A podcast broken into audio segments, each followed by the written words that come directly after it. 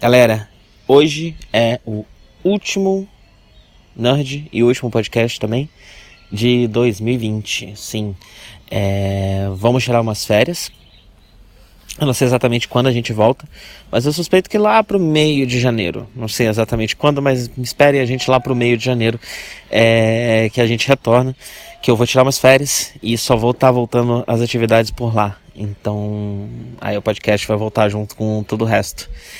É, tá certo? Então é isso. E é isso. Feliz festas aí. Boas férias para quem for tirar. Quem não for, tire férias. É muito importante descansar. É, beijão todo mundo. Tchau, tchau. Até a próxima.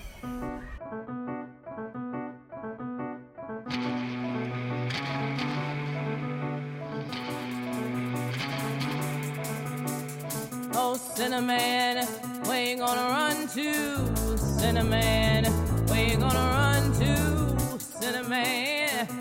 gonna run to? On that day, I run to the rock.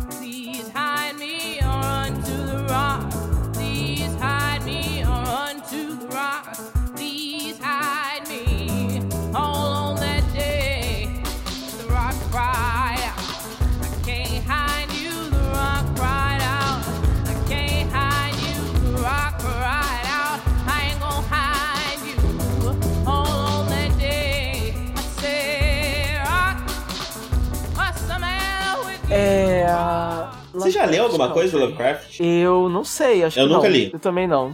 Nunca li nada. Eu, o que eu li foi. O, eu li um livro que. Eu, acho que é O Rei de Amarelo. Uhum. Que as pessoas, é, se eu não me engano, seria o livro que inspirou Lovecraft a escrever as paradas dele, né? E aí tem gente que faz. que faz umas fanfics com crossover dos universos e tal, das mitologias, blá blá blá. É, até porque o, o Lovecraft ele nunca é fechou os direitos para fazer o, o, o Cthulhu Mitos, né? Era meio que aberto uhum. para esse clubinho dele, que era o clube uhum. de escritores ali, e que envolve o cara do Conan é, e mais uma galera. Uhum. É, então tinha mais gente escrevendo Cthulhu Mitos, mesmo na época do Lovecraft, isso nunca foi exatamente ah. fechado, né? Então é muito fácil você fazer, uma, amarrar uma coisa com a outra, né? Ah, sim. Mas aí, tipo assim, é com uma história mesmo de Lovecraft, eu não sei se eu já li, se eu já li um pedaço, eu não sou familiarizado, não, sabe? Eu sou só mesmo, assim, eu só conheço Cthulhu mesmo, entendeu? Eu sou uma pessoa bem. É, uma pessoa ordinária com relação ao Lovecraft. Eu só sei duas coisas. É Cthulhu e que aí recentemente eu descobri que aparentemente ele é racista.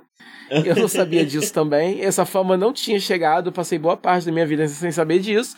E aí, recentemente, é, eu descobri que é sabido desde sempre, na verdade, não é que foi, não é que descobriram tweets dele de 2012 agora sendo racista, não é isso. é, o racismo, de uma forma geral, né, é, é, tá muito entranhado no DNA do trabalho dele e altas metáforas e tal, né, com, com, imigrantes e coisas assim. E aí isso é uma coisa sabida, é, né, é. tipo racismo do Monteiro Lobato, coisas assim coisas que todo mundo sabia, menos eu, assim, e de repente eu, eu ah, sério?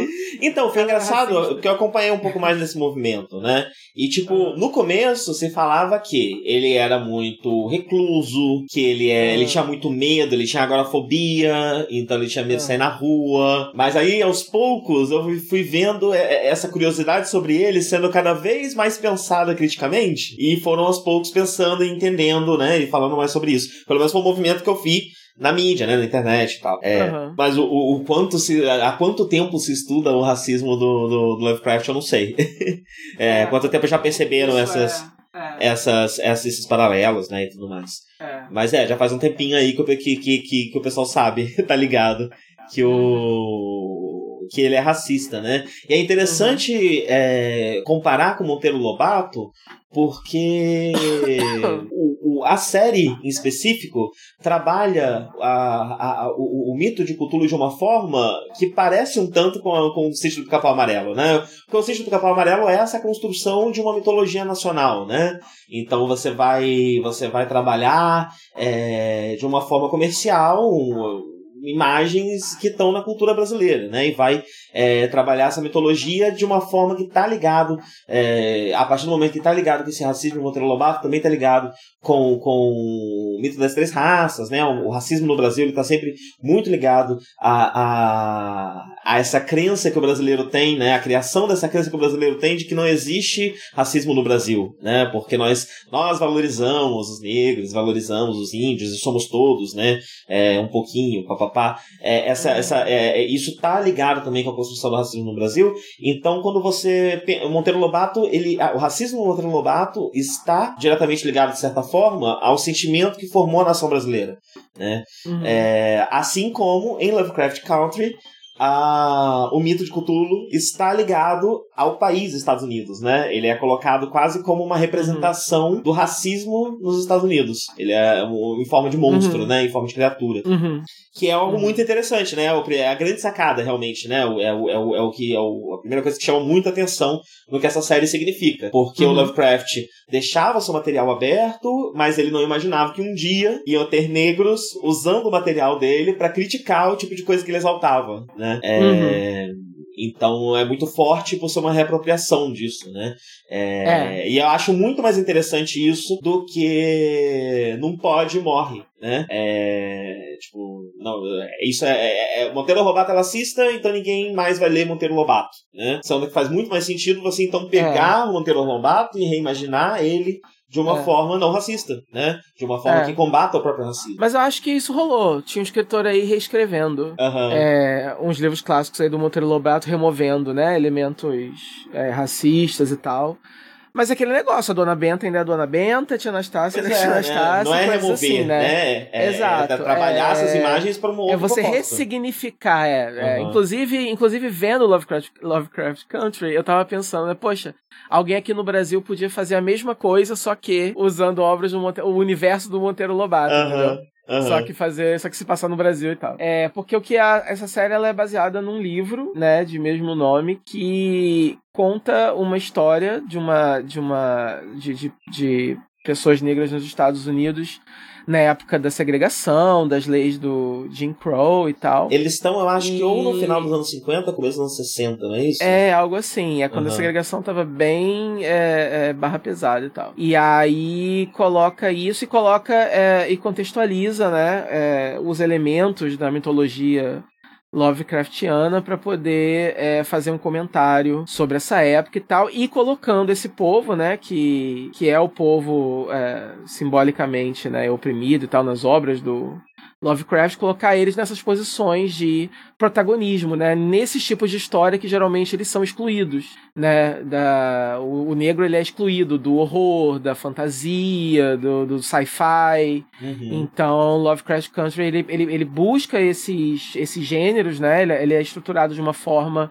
que cada episódio puxa um pouquinho para um gênero levemente diferente, né? É uma, é, ele é serializado, é uma história só, mas ao mesmo tempo é episódio, porque tem o, o, o episódiozinho, o assunto da semana e sempre puxa para é, um pouco mais para fantasia, um pouco mais para o horror, um pouco mais para sci-fi, um Sim. pouco mais para um drama. Mesmo os últimos três episódios vai... ali que são um pouco mais conectados, eles ainda é. têm o seu próprio monstro da semana, né? É, e, e, o seu próprio gênero ou subgênero que ele tá lidando, entendeu? Sim. E sim. aí. E que eu, como falei, não li muito. Subgêneros. Do... Não, e são todos gêneros e subgêneros que é, geralmente é, excluem né, pessoas não brancas, né? Então tá colocando na, na, na, quando protagonismo pessoas que geralmente não é, não estão nesse tipo de história. Agora e são, e são gêneros e subgêneros das histórias de Lovecraft. Eu não li, é, então, mas o, o quanto, Cristiano é muito fã de Lovecraft, isso... né? E ele diz que ah, todo episódio sim. é uma estruturinha, uma, algo que você vê repetidas vezes em diversos contos ah, Lovecraft tá. e tudo mais. Né? Então são tipos de Porque história isso, do Lovecraft. Isso é uma dúvida que eu tive, né? Eu fiquei me perguntando, poxa, então cada episódio tem uma pegada um pouquinho diferente, né? Um vai ser de fantasma, outro vai, vai ter elementos de ficção científica e coisas assim. Eu fico me perguntando, tinha isso em Lovecraft? Quanto disso é realmente Lovecraftiano? Ou eles estão dando uma extrapolada? A ficção científica um existe em Lovecraft. Da forma como a gente uhum. vê na série, dá pra ver que tá bebendo um pouco também da estética da época e do resto uhum. da literatura pulp, né? Porque a série uhum. também é uma grande homenagem à literatura pulp. E aí, nesse uhum. Ponto, ela, ela vai além do Lovecraft, né? Ela tá uhum. falando também de outros gêneros é, da literatura pulp, muitos ficaram de fora, inclusive eu acho que seria bem legal no, nas próximas temporadas, se elas realmente existirem, eles trabalharem com eles, né? Talvez com, com gênero de, de detetive, de pirata, é, coisas desse tipo, é, uhum. faroeste, né? Alguma coisa assim. É, acho que cairia muito bem. E mas ele, ela é, além de tudo, também uma grande homenagem à literatura pulp e uma grande homenagem à literatura pulp contrabandeada pelo povo negro. Eu acho isso muito importante, né? Na, na, na série, eu acho que a, a série me deu o vocabulário para falar de uma coisa que eu venho tentando falar aqui faz bastante tempo. É... Enfim, faria mais sentido falar isso depois a gente explicar um pouco mais sobre a série, mas acho que eu vou falar sobre isso agora.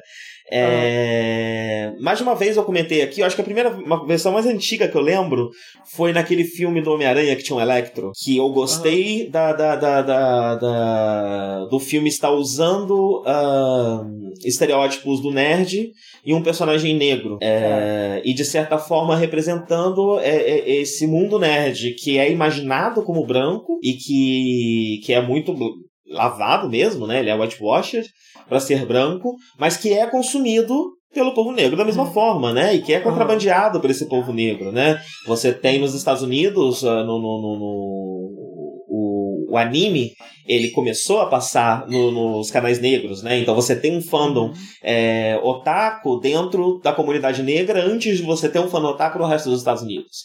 É, então é, é uma literatura, é um material que sempre foi contrabandeado pelo, pelos uhum. negros, sempre foi contrabandeado por nós também, né? Pelo, pelos latinos, a ligação com latinos de Dragon Ball, com, com, com, com, com Dragon Ball, né? Com, é, com, a, com o Fantástico, com o Mundo Nerd, é muito forte com os super-heróis. Uhum. E o rap, que tem fala de Naruto o tempo todo, né? Hoje em dia. Qualquer uhum. rap tá falando de Naruto. Uhum. é, então, toda essa. É, é, é eu acho muito interessante como são materiais que são entendidos como brancos ou como japoneses, né? Como é, de, um, de, um, de, um, de, uma, de um país rico, de, uma, de, uma, de, uma, de uma raça rica, né? Enfim. Uh, mas que é constantemente uhum. contrabandeado por esse, por esse, por esse terceiro mundo ou por essas minorias uhum. que vivem no próprio, é, nos próprios Estados Unidos. E eu achei, eu, eu senti uhum. que Lovecraft Country existe uma certa é, homenagem também a essa tradição. Coloca isso como uma tradição, algo que não só acontece desde os anos 80, desde os anos 70, algo que acontece desde que o gênero surgiu, desde que o pulp surgiu, né? Uhum. Yeah. É, mas bem, a, a, como, como você disse, né, a série ela, ela, ela é bastante episódica e ela fica trabalhando com esses, com esses, é, esses esqueletos de histórias de Lovecraft, do, do Lovecraft, porém trazendo isso e mesclando isso com a cultura negra e com a história do povo negro, uh, e principalmente com o racismo nos Estados Unidos. É, tá. Apesar da série se passar durante a segregação, ela está muito claramente falando sobre como isso, esse, desse monstro ainda habita os Estados Unidos até uhum. hoje, porque ela tá uhum. o tempo todo tocando músicas de hoje em dia, ela tá o tempo todo uhum. brincando com a possibilidade do, do hoje e do, uhum. e do antigo tá mais próximo do que parece, né? É, e não é só música, né? Às vezes tem, tipo, palestras, discursos, slam poetry, né? Ela usa diversas mídias é, de hoje em dia, uh, de uma forma incidental. Eu achei muito uhum. curioso isso, né? De uma forma incidental como se fosse uma música. Então, uhum. Então tem, tem coisas que eu nem identifiquei muito bem o que, que é, né? Parece tipo um TED Talk, eu não sei, alguém. Uma palestra mesmo em algum lugar, né? É, outro é, é são uma... diversos. São diversos posts de diversos discursos, ou é, gravações de discursos, ou entrevistas que né, pessoas relevantes do, do meio afro-americano deram em algum momento e tal. E eles colocam, eu, eu, eu, eu não saquei todas, assim, eu não procurei pesquisar também. Eu depois. sei que aquela White is on the Moon, que é inclusive o nome do segundo uh -huh. episódio, é uma poesia slam é, muito famosa nos anos 70. Na, eu achei lindo, no, nossa. Sim, no movimento anti-guerra é, uhum. do Vietnã. E ele uhum. e faz parte desse movimento e é muito importante, muito marcante. Então acho que uhum. todo. Também não identifiquei todos, mas eu tenho a impressão que todos esses áudios uhum. eles são de, de pontos importantes da história do povo negro depois uhum. do, do, do, momento que a série se passa. Aham, sim. E eu achei muito legal porque também. E, e, a, é interessante que são todos os pontos que, que vêm depois, porque uh, a inserção desses áudios dialoga com uma tradição negra que também vem depois, né? que é o, o sample do rap, né? Você colocar, uhum. você trabalhar a voz como música, é, tudo vem da cultura, tudo isso vem da cultura hip hop, né? Não que uhum. não houvesse na cultura negra, na cultura hip hop não nasce do nada, né? Ela vem de um contexto é. Mas essa técnica específica de você usar uma gravação, ela, ela é mais marcada com o hip hop, porque aí é quando você tem fita, né? Você tem como reproduzir uhum. áudio de uma forma mais digital, né? É, uhum. Então é interessante também como a própria técnica dialoga com o material que eles estão tratando ali, né? E com o tipo de coisa que eles estão conversando e falando. É. E assim, né, do que a série se trata, então, exatamente? Ela não dá para falar muito, porque ela é uma história que vai se desenrolando, então quase tudo é spoiler, né? Uhum. É, mas um, Uh, tem esse cara, que é o Atticus, que ele, ele recebe, né, uma carta do, do pai mandando ele investigar uma parada envolvendo a mãe dele e tal. Enfim, tem um mistério da família, né? Sim. Rolando. E aí, ele, ele lutou na Guerra da Coreia, né? Ele era soldado. É. É bastante relevante isso, né? Tanto ele pro é personagem nosso... quanto pra, pra, alguns temas aí também, né? Sobre isso. os negros sendo mandados morrer para morrer na guerra. Isso. E aí a mãe dele, eu acho, né? Morreu misteriosamente, ou não foi misteriosamente, não sei. Só sei que tem alguma coisa envolvendo a linhagem deles, né? Que é misteriosa. Uhum. E ele precisa ir nessa cidade, cidade de Ordon, que aí ele, ele lê como Orkham, que é, que é um, uma, uma localidade aparentemente que é comum né, nos trabalhos de Lovecraft. É, tem algum lugar ou alguma cidade que se chama Orkham e que muitas das histórias dele se passam lá. E aí ele lê errado Ordon como Orkham, e aí daí vem esse nome Lovecraft Country, etc. Sim, né? E é... ele é um leitor de, de Lovecraft. De né? Lovecraft, é, porque é isso, o Lovecraft ele existe na história, né? Tipo, a, a obra dele existe nesse universo, né? É... E aí, enfim, o tio dele trabalha fazendo. Como é que é o nome? É o Green Book, não é? Que é o. Eu não lembro o, nome. De... Mas é, é, é, o livro guia, de viagens, né? né? O guia de, de viagens é. seguras para negros. É. E aí, e aí, mas eu acho que é daí que. Acho que se chama Green Book. Tanto que tem aquele filme Green Book, eu acho que é por causa disso. Porque ah. o nome disso é ah. Mas eu posso estar falando mó besteira, né? Então, eu não assim, sei. Perdoe-me. Eu não sei. É. é, mas acho que o nome é Green Book. Mas enfim, aí ele faz esse seguinte, ele fala assim: bom, é. Porque aí nessa época tem, tem é, enfim, segregação tinha lugares onde os negros não tinham acesso, ou então não tinham acesso depois de certos horários e coisas assim, era uma parada bem pesada. Então, é, você tinha que ter esse Você está correto, eu acho. Sim, é, sim, existe, é, existe um guia de viagem famoso para viajantes afro-americanos que se uhum. chama o que se chama Green Book, popularmente. É, então eu não sei é se. Eu acho que é, é, não é um Green Book, né? Eu não sei, não acho não sei se o gênero se chama Green Book, mas existe um desses livros famosos que se chama Green Book. Que se chama Green Book, Sim. ok. Então, então, então eles tinham que ter esse material na mão para saber, né, exatamente quais são os, lugar, os lugares mais seguros para se ir e tal. E aí quem geralmente ia pro, é, então assim, o tio do protagonista, né, do do, do Aricus, ele é um cara que trabalha fazendo isso. Ele vi, ele viaja, né, conhecendo os lugares e tal para poder é, compilar o, o, guia. Então, como ele não conhece esse lugar, ele resolve acompanhar o Atticus e aí tem a terceira pessoa que é a Letícia, que eu não sei por que a Leti vai com eles. Eu vi o primeiro episódio e não entendi. Eu não lembro eu também. Que, então, não, mas minha mesma. Agora eu não lembro mais, mas quando eu tava assistindo, se alguém lembrar, não sei, eu não lembro por que, ela vai com eles, mas ela só vai. Ela é uma amiga de infância do, do Atticus que volta pra cidade e tal, interpretada pela Canário Negro de Aves de Rapina. Irreconhecível, porque só muda o cabelo, mas eu só, sim, demorei horas para poder reconhecer. E aí. E aí eles vão para esse lugar investigar e tal. E aí eles cruzam caminho com uma ordem é, bizarra de de uns magos aí muito brancos e é, e é, muito legal porque são os brancos fazendo é, white face, né? Porque é, é, é, uma reparação histórica até nisso, porque eles arrumaram os atores brancos e mas eles usaram maquiagem branca, eles têm uma cara meio crepúsculo, né? Uhum, Todo mundo vampiros, né? Exato, o cabelo é muito louro, né? Tipo assim, os atores originais eles já são brancos louros, aí eles usaram uma peruca mais loura ainda em todos eles e uma maquiagem de Edward Cullen em todos, né? Então, eu, eu não sei, tipo, isso é uma interpretação totalmente pessoal minha, não sei se eu tô viajando, né? Mas a gente sabe que existia a prática do, do blackface, né? Uhum. Então, eu achei que fizeram o, brancos de whiteface como algum tipo de referência a isso, sei lá, eu posso estar viajando. Não, Mas é porque tem faz que ter um sentido de certa forma, serem... né? E eles, até pra... eles são over brancos porque eles são os vilões da história, os vilões, os vilões da história são brancos. É como se fossem brancos estereotipados para compensar os vilões das histórias antigas que eram negros estereotipados. É, e, e, assim, como, e assim como nas histórias assim. com os negros estereotipados, é meio que eles estão falando, não são só esses brancos. Esses brancos representam todos os brancos. Exatamente. Né? É uma coisa assim, muito assim, morte aos brancos mesmo, entendeu? Uhum. É, o que eu acho legal, eu acho ousado, eu acho muito justo, entendeu? Então eu achei legal essa, essa abordagem. É... E aí é isso, o começo é esse, né? Você tem essa família é, negra que tem uma ligação, uma conexão com essa, com esses brancos de elite que tem esse clube secreto de magia aí e tem alguma coisa que liga esses, esses dois grupos e tem coisas que esses dois grupos querem. Então, na verdade, os heróis eles só querem se proteger, né? E, e esse, esse outro pessoal, mais representado pela Cristina, né? Que é a vilã da história, digamos assim, a antagonista, ela quer uma coisa, né? Uhum. De, e ela precisa do, do, da colaboração dos nossos heróis para conseguir o que ela quer. E, e, os nossos heróis eles só querem a, arrumar um jeito, eles só estão lidando com magia, eles só estão investigando, eles só estão se mantendo em confusão, porque eles na verdade querem um jeito de se proteger contra isso. não quero, não tem nada a ver com isso, sai da minha vida, me deixa em paz. Enquanto que, que os antagonistas, né, eles querem essa.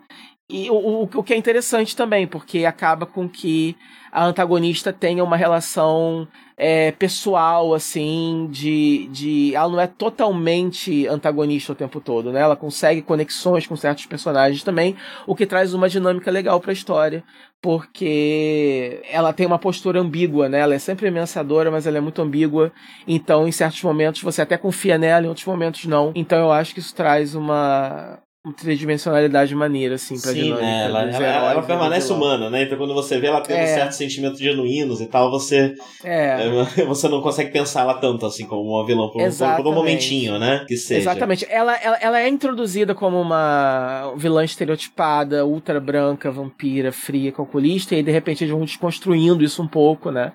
Então, eu acho legal e tal. Mas assim, o importante é que a partir daí você tem, então, essa trama se desenvolvendo, mas você tem. Ela se desenvolve de. Ela tem várias ramificações que são os assuntinhos do episódio da semana. Então ela consegue meio que misturar muito bem essa essa serialização obrigatória que as séries têm que ter hoje em dia com esse saborzinho de série episódica, de procedural, de, de, séries mais antigas ou de séries que continuam agora, mas, mas só porque são as mesmas que, né, tipo, né, Supernatural. E que é uma coisa que, que, dá, né? que eu tava com saudade, né? É, eu fico é, feliz, até é. Discovery tá um pouco mais assim também, né? É, é então eu fico feliz Precisa. que as séries estão resgatando isso, porque realmente pra tava faltando. Eu tava sentindo falta de assistir um negócio desse que não fosse, sei lá, 15 temporada de Supernatural.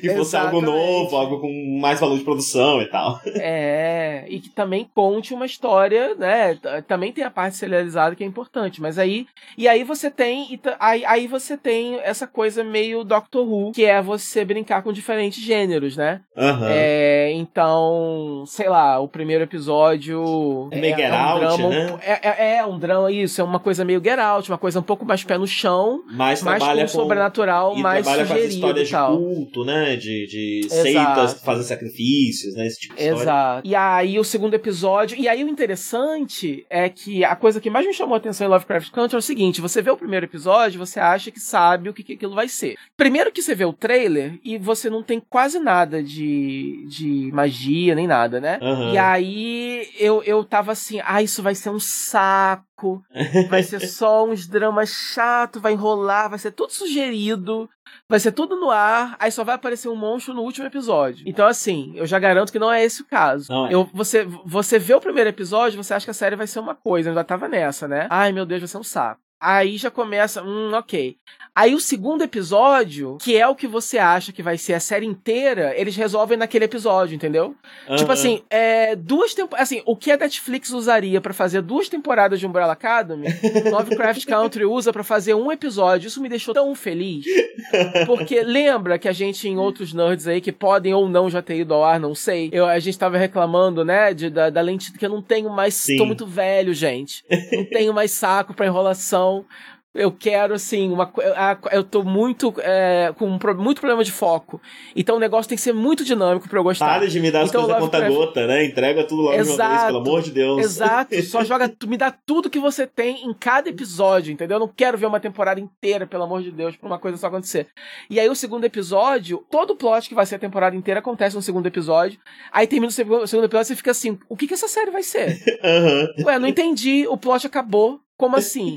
e aí o terceiro introduz. Aí o terceiro é uma vibe mais casa mal assombrada, e você fica chocado, e assim vai. Aí tem episódios que é uma vibe Indiana Jones, por exemplo, que eles Sim. têm que é, investigar tumbas. Tem outros episódios envolvendo outros conceitos de, de ficção científica, como a gente falou é, de horror também. É, Vários tipos vai de ter horror, que ter um bloco. Né? É, vai ter que ter um bloco episódio de monstro. É, vai ter que ter um episódio de, de spoilers, porque eu preciso falar um pouco do, do episódio envolvendo a. Como é que é o nome dela? Minha personagem favorita. Hippolyta? Ah, não é Hippolyta. É a, a Ruby. A, a Ruby, Ruby, é a minha claro. personagem ela é favorita. Ótima. Ela Sim. é a personagem que eu mais me identifiquei, porque é aquele negócio. Esse, fi, esse essa série ela fala sobre a experiência é, negra norte-americana, né? É, mas ela fala muito sobre a experiência individual também. E como ela é escrita por uma mulher negra, né? A, a, a série é produzida pelo Jordan Peele, de Us e Get Out e tal, né? Ele, ele, ele, levou, ele levou esse livro para a produtora do J.J. Abrams, o Bad, uh, Bad Robots, e os dois venderam o projeto e aí ele chamou essa escritora chamada Misha Green para poder é, adaptar para ele. E aí, uh, enfim, eles conseguem mostrar a experiência geral do, do povo, né? Mas eles conseguem também muito mostrar a experiência do indivíduo de uma forma muito assim, é, sem bullshit, entendeu? Muito realzona. Todos os personagens têm seus defeitos, é, eles são muito tridimensionais. O protagonista tá longe de ser perfeito, inclusive a, a série trata de militarismo também e coloca também a, a figura deles, uh, do Atticus, por exemplo. A gente, já, a gente, bom, a gente falou, já falou que ele vai estar na guerra, né? Uhum. Que ele esteve na guerra. Então, por exemplo, a série não tem medo de colocar, de pintar é, o exército norte-americano com as cores que né, que, que eles sim, que, que, que, deve ser pintado na e colocar na Guerra da Coreia, né, tipo assim, então eles são pintados como, como opressores e colocam o protagonista como parte dessa opressão, né? Ao mesmo tempo em que conta uma história em que ele e o povo dele é oprimido a série também não tem medo de colocar é, esses oprimidos na posição de opressores quando a evolução do personagem pede isso, porque ele, tá tratando, ele, trata, ele está tratando do problema de uma forma é, realmente tridimensional e realmente de dentro, né? Uma pessoa que sabe do que está falando, é, escrevendo isso. Então é isso, tem uma autenticidade, assim, esse projeto. E aí você acaba se conectando, porque é tão humano que é, você, você pode não, né? Você como eu como branco, por exemplo, posso não me relacionar é, com essa parte racial e tal, mas tem certos personagens que são oprimidos de certas formas que se que que se conectam contigo, talvez, com o problema que você tem Sim. ou com a coisa que você viveu, né? É, seja é... porque a gente sofre outros tipos de opressão, né? Que às vezes uh -huh. assumem uma forma similar, ou uma, enfim, uh -huh. uma estrutura similar, né? Ou seja, uh -huh. às vezes, às vezes eu tenho a impressão que a, a gente se conecta muito, muitas vezes, com essas histórias negras americanas, porque o, o povo sul-americano passa por opressões similares também, né? Então, uhum. mesmo sendo branco, se você não é rico no Brasil, você tá passando por algumas opressões parecidas com as opressões que os, que os negros americanos estão passando, né? É, porque tudo isso tem a ver com colonialismo, né? E tudo isso tem a ver com, uhum. com temas que também nos afetam, né? E nos ah, afetam... pronto, o Darko falou que branco sofre mais, branco pobre no Brasil sofre mais que negro norte-americano. Foi isso que ele disse. Sim. Cancelado. Sim, por favor, tragam o sofrimômetro, eu vou medir agora Quanto, quantas unidades de sofrimento. É porque é assim que a internet é agora, tu sabe, né? então, às vezes é eu assim. acho que sim, é por isso que eu não uso mais essa bosta. É. Saí de tudo. No meu Twitter agora eu só posto thread de koala. É isso agora que eu faço lá. Curiosidade sobre Koala, Melhor por favor, acessem. Coisa. Eu acho que eu vou colocar meu Twitter, tá fechado. Aí tem tipo umas 20 pessoas me seguindo. Mas aí o que eu vou fazer é o seguinte: ouvintes interessados, eu acho que eu vou botar um tire no Patreon pra você ter acesso uhum. exclusivo à minha thread de Koala no Twitter fechado. 50 conto ao mês. Quem tiver interesse, entre em contato. Você tá muito capitalista, mano. Porra, é essa? Eu vou fazer questão de vazar, de piratear o seu, o seu conteúdo. Sim, meu conteúdo exclusivíssimo. fazer questão de piratear ele. De qualidade profunda. É... Mas voltemos. Mas sim, às vezes eu acho, né? Que isso explica, isso pode explicar muito. Uhum. É... Enfim, e a gente é um país com uma população negra muito grande. Uhum. É... Então eu acho que, que, com uma cultura negra muito forte também, uhum. né? Então muito do, muito do que a gente tem em comum culturalmente também acaba atraindo a gente, né? E fazendo a gente se identificar com muitas coisas. Uhum. É, o, a série fala muito sobre esse ciclo de opressão, entendeu? Como uma pessoa que foi oprimida pode vir a oprimir e até que ponto ela é uma vítima, até que ponto ela é responsável ou não pelo que ela passou para frente, enfim, e a série fala isso em todas as esferas. A esfera familiar, a esfera social, enfim, de classe, e aí vai. Então, tipo assim, é tudo muito bem. De cor, de gênero, né? É, exato, exato. Ela consegue ser sobre. É o que eu tava querendo dizer isso. Ela consegue ser sobre a experiência é, negra norte-americana, mas ela também consegue é, ser sobre a experiência humana de uma pessoa que tá passando algum perrengue, entendeu? Tá passando algum tipo de opressão. Você Sim. consegue se, se, se conectar, né? Porque, por exemplo, tem uma personagem, né? Como eu falei da Ruby.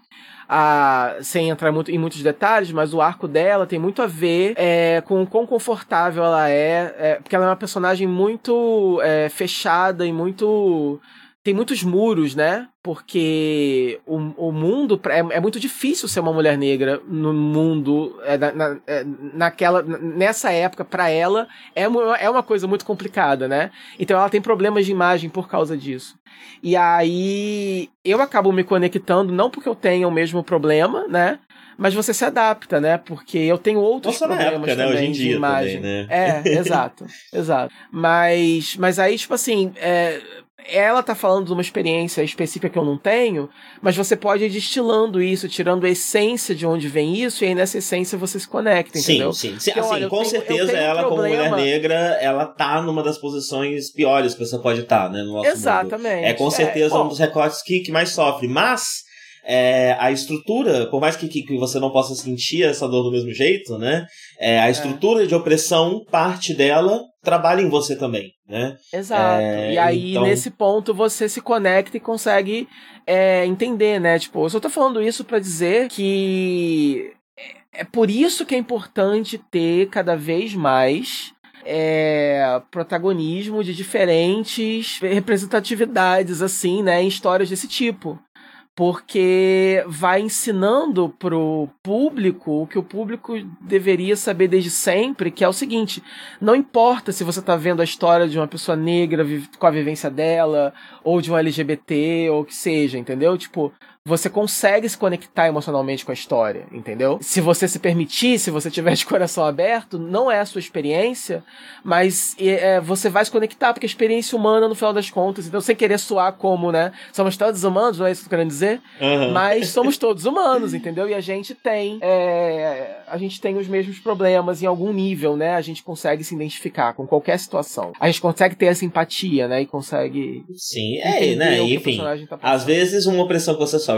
sofre, fazem parte da mesma estrutura de poder, né? É. E no, com ela faz sentido, né? Já que também é, é muito sobre gênero, é muito e, sobre eu acho, corpo, eu acho importante, é eu, assim, é, eu, eu acho importante ter esse tipo de temática nesse tipo de série que é de fantasia, que é de sci-fi, que tem um valor de produção incrível, que é sim, é o CG é incrível, é super cinematográfico, porque, tipo assim, porque aí você massifica o negócio, entendeu? Tipo assim, por que, que só eu vou abordar isso, vai ter que ser aquela, aquela obra indie, aquele dramalhão que ninguém vai ver, entendeu?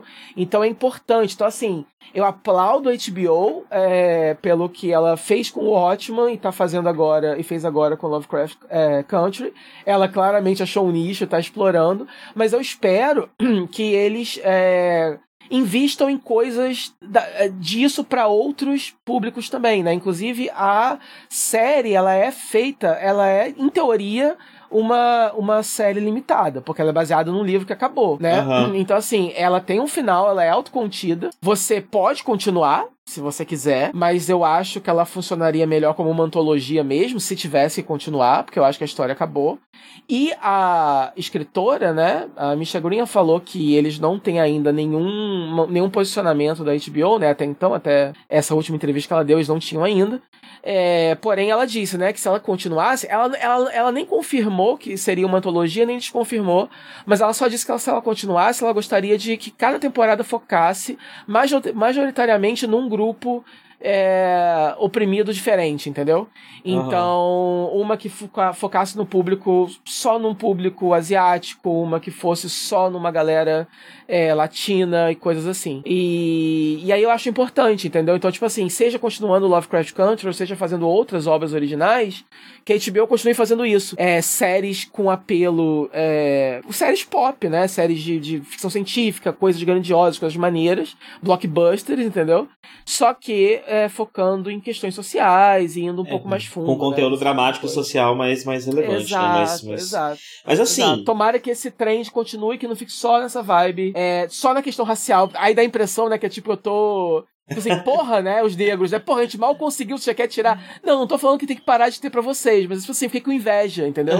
Pô, podia ter um negócio desse gay, por exemplo. Não, não, e eu, eu sei por que que vem isso, né? Porque, de certa forma, os personagens LGBT da série, eles não são tão bem tratados assim, são, né? É, é, é interessante é. que eles têm profundidade, é, é interessante é, assim, que tudo mais, mas é parte, daquelas vezes que a gente sempre reclama, né? Os sofrimentos parecidos. Não, é, que assim, num contexto histórico. Lá, eu ia né? chegar nas críticas ainda, né? Uhum. E a representatividade LGBT da série é uma delas. Uhum. Mas assim, só pra não, não parecer que eu tô também falando a coisa que você disse que você falou, né? É. tipo, o que eu acho interessante é que essa série, apesar dela focar na segregação, ela trata de uma outra relação, é, que é com a Coreia, né? Não é, ele não só fez parte da Guerra da Coreia, como a gente conhece uma personagem coreana, tem um episódio inteiro sobre ela, né? É, é. Explorando, inclusive, uma outra mitologia, uma outra coisa, né? Mas também é. dialogando com Lovecraft. É, uhum. e, e, eu achei interessante porque, uh, apesar de estarem falando da segregação, eles de certa forma estão falando de um certo período do tempo, né? Então, uhum. o, que, que, o que, que de politicamente relevante para os dias de hoje a gente tem para falar sobre aquele período do tempo, né? A segregação e a Guerra da Coreia, né? E, a, e, a, e, a, e, o, o, o, colonialismo aplicado dentro do próprio Estados Unidos e fora também, né? De certa uhum. forma também serve como paralelo e junta essas duas práticas como uma mesma coisa, uhum. né? Feita por esse país é, do, do, do, do, mito, esse país monstro, né? É quase como se o país fosse o um monstro na série, né? Uhum, uhum, é, uhum. E então acho interessante que ele está retratando um momento específico, né? E talvez se, se ao invés de, de, de, focar realmente em grupos de minoria, se focasse em momentos, então é, uhum. o que de politicamente relevante está acontecendo nos anos 70, né? E pegando décadas ou momentos da história daquele país, você possa tratar de outras opressões, né? Ou algo uhum. falando, uh, como eu falei até de, do, do gênero faroeste, né? Talvez pudesse ser feito um faroeste mesmo, né? E falar sobre é. a opressão dos nativos americanos. É, é. Então você pode imaginar momentos e nesses momentos é. você fala de todas as relações sociais importantes daquele momento, né? É, uhum. Se eu fosse fazer o, a, sobre os gays, eu escolher provavelmente a AIDS, né? Ou Stonewall, ou alguma coisa do tipo. É, e nesse momento trabalhar as relações sociais de opressão mais pesadas no, desse grupo, mas também da intersecção desses grupos com outros, né? E também outros uhum. oprimidos que estão sofrendo uma opressão similar nesse mesmo, nesse mesmo momento em que o, os Estados Unidos, da forma como ele funciona, ele tá oprimindo grupos dentro e fora pelo mundo, às vezes de forma parecida, né? Então, eu acho que essa pode, essa pode ser uma forma interessante de não é, fazer isso que você disse, né? Preterir um grupo pelo outro, né? Uhum. E mais pensar a história americana. Então, em algum momento, a gente vai falar de tudo, né? Em, é. se, essa série continua, em algum momento, tudo vai ser coberto e todos os grupos vão ser cobertos, é. né? Então, acho que pode ser mais interessante trabalhar assim. É. E é isso, cada, cada personagem da série tem, tipo assim, um arco pessoal, né? E, e também uma ligação com a trama central. E aí Sim. você tem diferentes experiências, diferentes personagens. Cada episódio vai ter essa sensação de ser autocontido, ao mesmo tempo que avança a história. É, como eu falei, os meus personagens favoritos tem a Ruby, que, que passa por uma jornada muito interessante mas que tem um final muito injusto. Muito. Então é um ponto negativo da série. É a... que é mais? É, eu gosto muito da Cristina, que é a vilã da história, né? Que é a antagonista, como eu falei.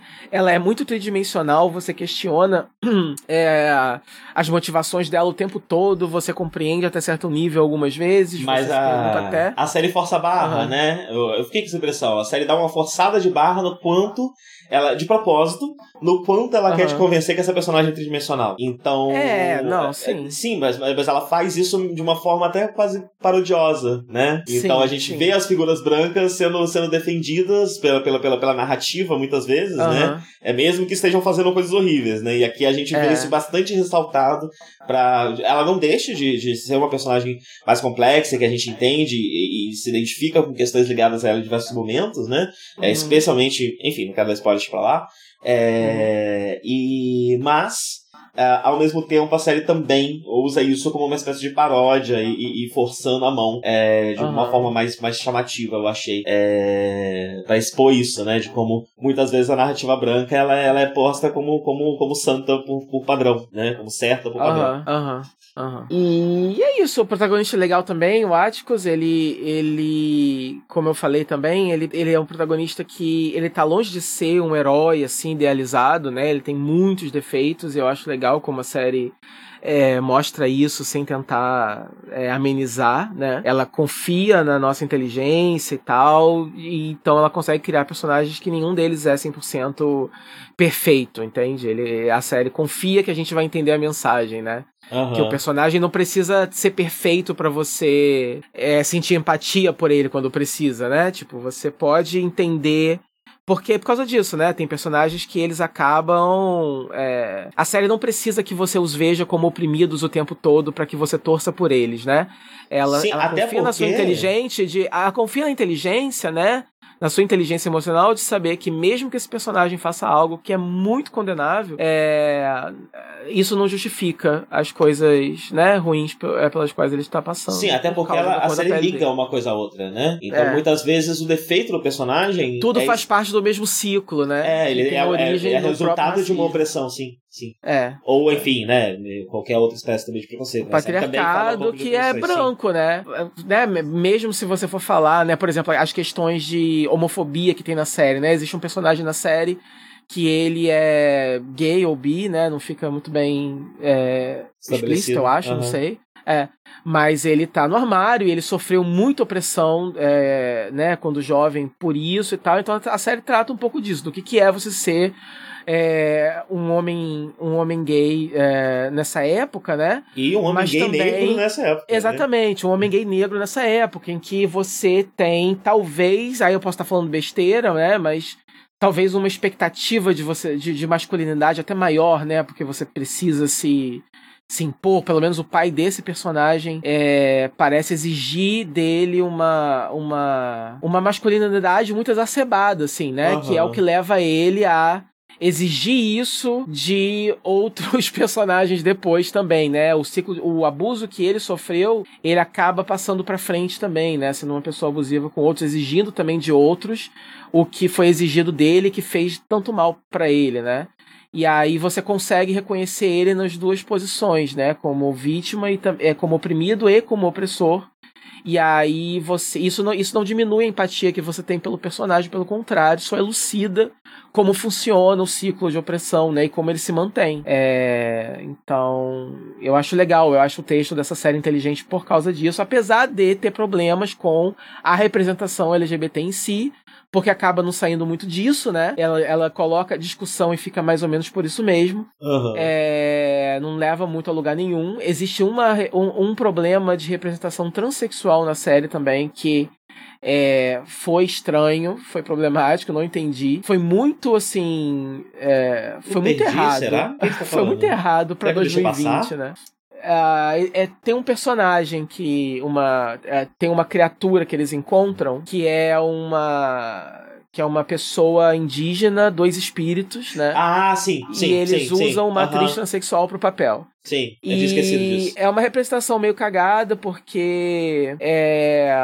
Não sei se eu, não sei se eu, se eu, se eu detalhar se é um spoiler, eu vou deixar pra lá. Mas é uma representação meio. Nos spoilers eu explico porque, porque eu acho problemático. Mas ah. enfim.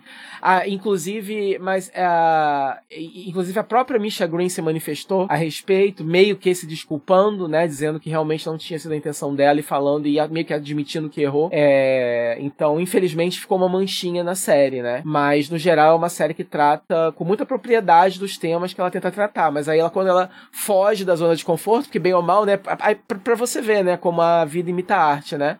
A, a, os personagens da série eles reproduzem é, opressões que eles e, e, doutrinações e tal que eles cresceram, né, ouvindo, né? É, a, a, a, escritora, por mais que ela seja uma mulher negra e tá falando propriedade da cultura negra, ela não é uma mulher transexual, então ela cagou na representatividade transexual que ela resolveu botar na série, porque ela reproduziu ali uma série de preconceitos que ela não tava nem consciente que ela tinha, né? Sim. Então, para você ver que rolou essa, essa metalinguagem. Mas fica, fica essa manchinha, mas no geral, eles conseguem falar com muita propriedade dos temas que eles tentam lidar, né? E até com um tema que foi. É, que fez parte de Watchman. Fiquei muito. Assim, achei. Sur fiquei surpreso deles é, tratarem de novo desse tema, né? Tão próximo. É, e só que de uma forma muito mais detalhada dessa vez. Sim. E muito mais Eu... profunda e muito mais de dentro, né? é, como, como, é uma, a como a série toda se passa durante a segregação, uhum. né? E a série inteira. Uhum é, a gente vai vendo esses diversos recortes sociais da época e a gente é meio que um, que um deep dive, né, na segregação, né? Uhum, então, uhum. tipo, porque, bem, pra gente aqui a gente não tem exatamente noção de como era, né? É, uhum. na, na escola ninguém ensina muito bem, né? E, e a gente não tá nos Estados Unidos para ouvir da cultura, na, na, na, linguagem oral, né? É, tantos detalhes de como era, né? É, mas assim, é algo que expõe como que, que os Estados Unidos ainda sustenta dentro de uma cultura que não tem como definir de outro jeito que não seja fascista, né? É um negócio escroto demais e, tipo, não faz tanto tempo, né? É, e você ainda vê marcas disso na cultura americana. Então, é, é um mergulho muito profundo. Assim, você vê realmente todo tipo de, de violência que o negro estava sofrendo o tempo inteiro, né? O corpo negro não podia existir, ele não podia respirar nem dentro de, de casa, né? Ele estava o tempo todo perseguido, né? É, uhum. de formas diversas e variadas. E hoje em dia também não é muito diferente, né? Muda as formas, muda quão veladas elas são. É, mas é ainda é espantoso ver isso aberto, né? Como uma política aberta, pública e, e, e declarada, né? Clara, e não as escondidas. Eu sempre. Uhum. É, é, sempre que quando, quando, eu, quando eu chego a essa conclusão, eu fico pensando o que, que é pior no final das contas, né? Mas eu acho que não é sobre isso, né? Não é sobre valor, não é sobre medida, é sobre uhum. competição, como a gente já falou agora há pouco, né? Nós vamos botar no ranking. Então enfim, né, são duas formas. E ver de uma forma tão declarada, tão aberta, é sempre meio chocante, né? E saber que uhum. culturalmente ainda tem gente viva que viveu isso e que ainda uhum. é, é, político, dita uhum. coisas nos Estados Unidos, enfim, é, uhum. influencia o país, é, é, é muito flagrante, muito é, visceral, assim. Então é muito importante sempre isso, uhum. isso ser mostrado, acho, né? Sempre comento aqui do, do medo da, da, da, da, e da dificuldade também, né? Porque apesar de ser um país democrático, existe censura nos Estados Unidos, você não pode falar de qualquer assunto, né? Então, é. dá pra ver que, tipo, Lovecraft Country consegue, por exemplo, criticar o, o exército exército porque ele está falando de um exército histórico, né? Mas ele, é... É, ele, ele não transporta isso para hoje em dia, exatamente. Ele não se comprou. Né? É, a gente não está falando nada, a gente está falando do que aconteceu. Sim, há muito tempo. O racismo nos Estados Unidos, tudo isso a gente, beleza, conecta e tudo mais. Mas o exército fica nas é. entrelinhas. É. Você decide aí, o que, que você acha? É. então, então é sempre muito complicado, né? E é, mas mesmo assim ele vai o mais longe que ele consegue, né? Uhum. E eu acho que a gente dá para ver isso mesmo como como, como uma tentativa de burlar a censura, de certa forma, né? Você faz o que você uhum. consegue uhum. fazer dentro do que lhe é dado, né? Uhum. Eu acho que ele vai bem longe e é, e é bem, bem relevante, né? E, e, assim, o que eu acho que ele faz de mais importante é que ele não critica e é só pra depois, que é muito comum, né? Uhum. Via a crítica pesada e aí no final do filme resolve tudo e o exército é lindo, uhum. né? É, a uhum. crítica, pelo menos, ela fica lá, né? E fica em aberto é. para você levar é. para onde você quiser. É. Mas, assim, e... tem, uma outra, é tem uma outra coisa ah, que me incomoda é, na hum. série, né? Eu acho que, que é, essa, esse problema de, da, da representatividade LGBT, ela é um pedaço de um problema maior que a série tem. Os hum. personagens secundários, eles têm um destaque muito grande em episódios específicos. E todos eles são importantes pro final. Só que depois de você ver eles com, com a lente tão próxima, né? Com tanta profundidade, uhum. de mergulhar tanto dentro deles nesses episódios específicos, todos eles me parecem meio subutilizados no final. O final me parece meio corrido, assim. Eu acho que. que, que o final o, é bem corrido. É, o. É, o, o enfim, falta um, um payoff emocional para a maioria dos personagens secundários, que muitas vezes são Sim. os nossos favoritos, né? É, então é parece depois do episódio de destaque do personagem ele parece que vira um fantasma daquilo né e ele passa o resto da série é. sendo um fantasma daquilo É. Alguns mais do que outros, né? Mas no Aham. geral é isso mesmo. Sim. E o final, né? A, a parte ruim da série é isso. Parece que precisava de mais um episódio, né? O final ele é muito corrido e ele não é ah, emocionalmente satisfatório para todos os personagens. Poucos deles têm. é, você pode meio que traçar um arco, né? É, tem coisas que ficam propositalmente em aberto, mas porque é legal mesmo, né? Porque é o conceito, então aceita. É, não necessariamente é porque eles querem uma segunda temporada disso, né? Uns finais abertos que são ok. Mas tem algumas coisas que ficaram abertas, assim, emocionalmente, que eu não curti. Aham. E alguns personagens que tiveram, né? Principalmente tem um personagem especial que tem um final muito cagado que eu não gostei, que é um serviço ao que foi construído pra personagem até então. Sim. É, foi uma injustiça. Então, eu não sei o que aconteceu nesse último episódio, entendeu? É. Eu acho É, que Em Watchman, eu tive uma crítica parecida. Eu também achei o final de Watchman meio corrido, meio. corrido É, e assim, tem sabe. partes corridas, sim. Um, um sentimento que eu tive nesse, nos dois últimos episódios de Lovecraft Country foi que a série tava perdendo muito tempo com mitologia, com magia, com não sei o que, com coisas que, que não são exatamente. Tipo, a série tem o tempo todo isso, mas sempre trabalhando com algum eufemismo, com alguma coisa do Aham. tipo, né? E chega um momento em que ela passa a ser só isso. Então, assim, eu acho Uhum. interessante porque a série ainda é uma homenagem ao Pulp, né? E o Pulp, ele é meio assim mesmo, né? Ele é meio troncho, meio cagado de vez em quando, meio, meio só, só fantástico por ser fantástico mesmo, né? Então, eu entendo um pouco desse final, mas é, depois de uma série onde tudo parecia tão bem amarradinho, esses dois últimos episódios me pareceram meio largados, meio tronchos, né? Me dando informação que eu não queria ter. Tem coisa que eu nem entendi, sei lá. Fulaninho vai não sei onde, fazer não sei o que, voltar aqui, não sei Tem pequenos buracos que eu não entendi, e talvez tenham realmente pequenos buracos na trama que eu não entendi muito bem. Por que que certos personagens estavam em tais lugares? Como você mesmo falou da Leste no começo, né? É, no começo você não tem tanto esse problema, tem esse da Leste em específico, mas no final, esse tipo de problema me parece um pouco mais recorrente, porque que, que as pessoas estão onde estão ou não estão fazendo tal coisa que elas poderiam estar fazendo pra resolver. Eu fiquei meio, meio, meio, meio perdido em algumas, algumas questões.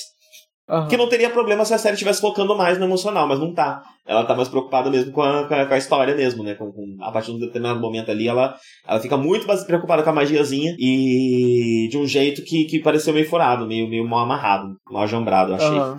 É, Aham. Então, assim, eu tenho mais problemas com o final da série do que com a série como um todo, né?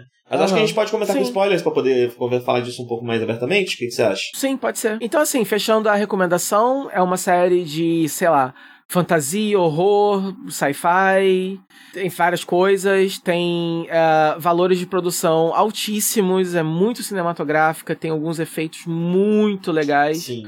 É, Ela ficou uma cota em pós-produção, né? Eu tava pesquisando e ela foi filmada em 2018. Nossa, sim, é, é verdade. Eu tinha, eu tinha lido sobre isso também, bem lembrado. É, não entendi por que, que demorou dois anos pra lançar essa série.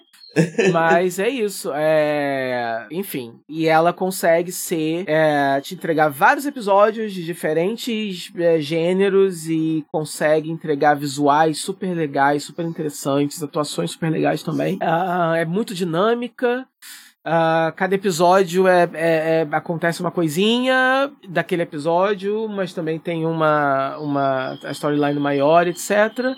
E tem um final corrido e meio cagado, e é um pouquinho homofóbica e transfóbica.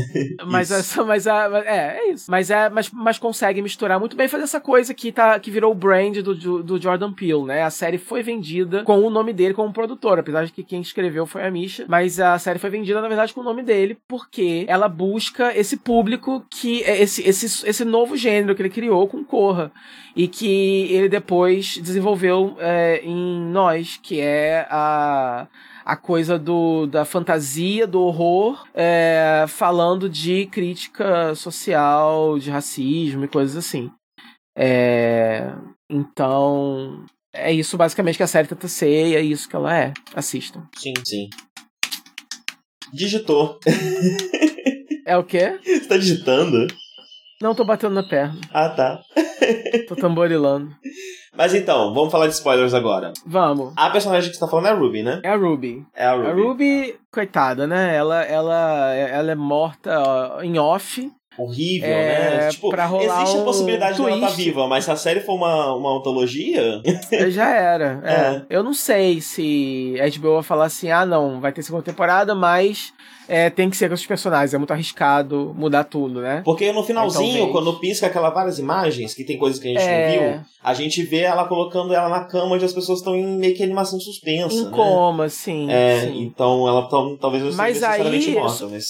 mas aquele negócio, esse negócio de matar ela em off e depois ainda sugerir que talvez ela é esteja é horrível, viva, só horrível. que você, você talvez nunca mais saiba, né? E assim, é, ela é ela é uma mulher negra é, queer, né? Ela tá se descobrindo no final, é, ela, ela transa com a, com a Cristina usando né, o disfarce masculino a maior parte Sim. do tempo, mas ela sabe que é a Cristina, e aí no final ela finalmente topa, pede para fazer com a Cristina mesmo. Então, ela acaba se tornando uma representatividade mais do que, né, a representatividade feminina negra, uma representatividade é LGBT, né? E aí ela é, é cai na trope do Barry Your Gaze e que, que não faz nenhum favor ao arco é, dela. Ela nem termina a terminar o arco dela, né? Porque Exato, além é, dessa é um questão arco, aí. É um arco de descoberta e aceitação, porque você vê também a coisa de dela ser outra pessoa. É por isso que essa que a história dela ressoou tanto comigo, né? Porque eu sou uma pessoa com problemas de autoestima, né? Eu sou uma pessoa que desejo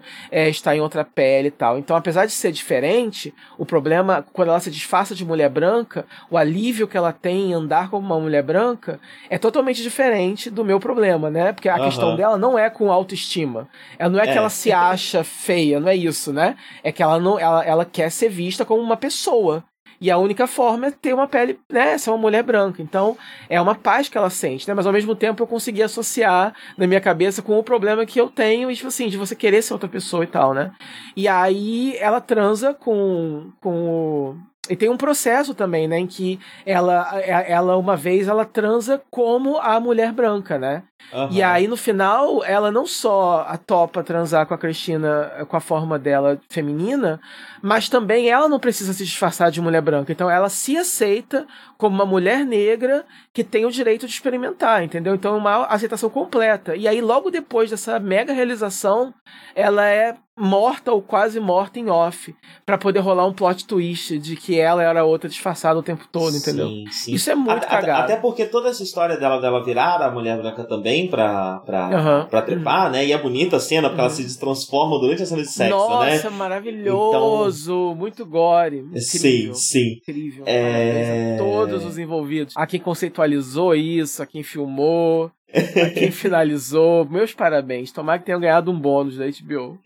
Mas a relação delas, além do LGBT, também tem a questão interracial, né? Então, ela exato, virar branca para transar também pode ter é... uma questão sobre, sobre palmitagem, sobre a tentação é... de você usar o fato de você estar com uma pessoa branca para tentar se embranquecer, é. né, culturalmente e é. enfim, é, na, na, na, sua forma de viver, na sua postura, é, tem todas essas questões que a gente não vê isso a coisa de você, é interrompido pela a coisa de você, a coisa de você, por exemplo, como pessoa negra, né, tô né, de novo aqui, eu, né, não tenho local de fala, mas É, enfim, a, gente, a gente tá, Perdoe bem, mas toda vez que a gente besteira, comenta, a gente, gente tá falando também de experiências é. que a gente ouviu muitas vezes, né, que é. a gente às vezes não lembra tão bem. É então, porque enfim. tem a coisa, é porque também tem a coisa de você, de, da, da hesitação de ficar, né, com, com o, o branco, por, assim, é uma questão de como o corpo é, negro é muito fetichizado, né, e muito, enfim, estereotipado de diversas formas, é como se você estivesse cedendo a a, esse potencial fetiche da outra pessoa e tal. Enfim.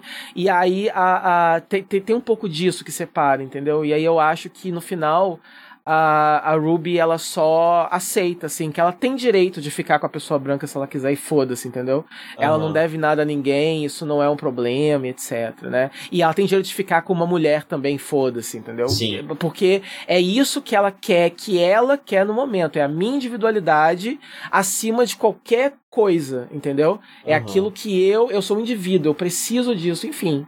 É, eu... a, sé a série é muito sobre é, os personagens descobrindo a sua individualidade, porque a. Mas desculpa, continua antes de. É, não, eu acabei de pensar um pouco aqui também sobre esse incômodo que a gente está tendo, né? Essa dificuldade, uhum. esse, esse, esses dedos que a gente está tendo para tratar do assunto, né? E eu acho isso muito uhum. importante, na verdade, e eu acho que é algo muito forte que a série faz. Porque a partir do momento que ela é uma série é, extremamente negra, né, na sua cultura e na forma como ela se coloca, de uma forma muito sem, sem, sem, sem vergonha mesmo, né, e confrontando de certa forma, né? É, ao mesmo tempo que ela é uma série de fantasia e desse desse desse, desse público nerd que eu falei que, que é muito branquificado, né?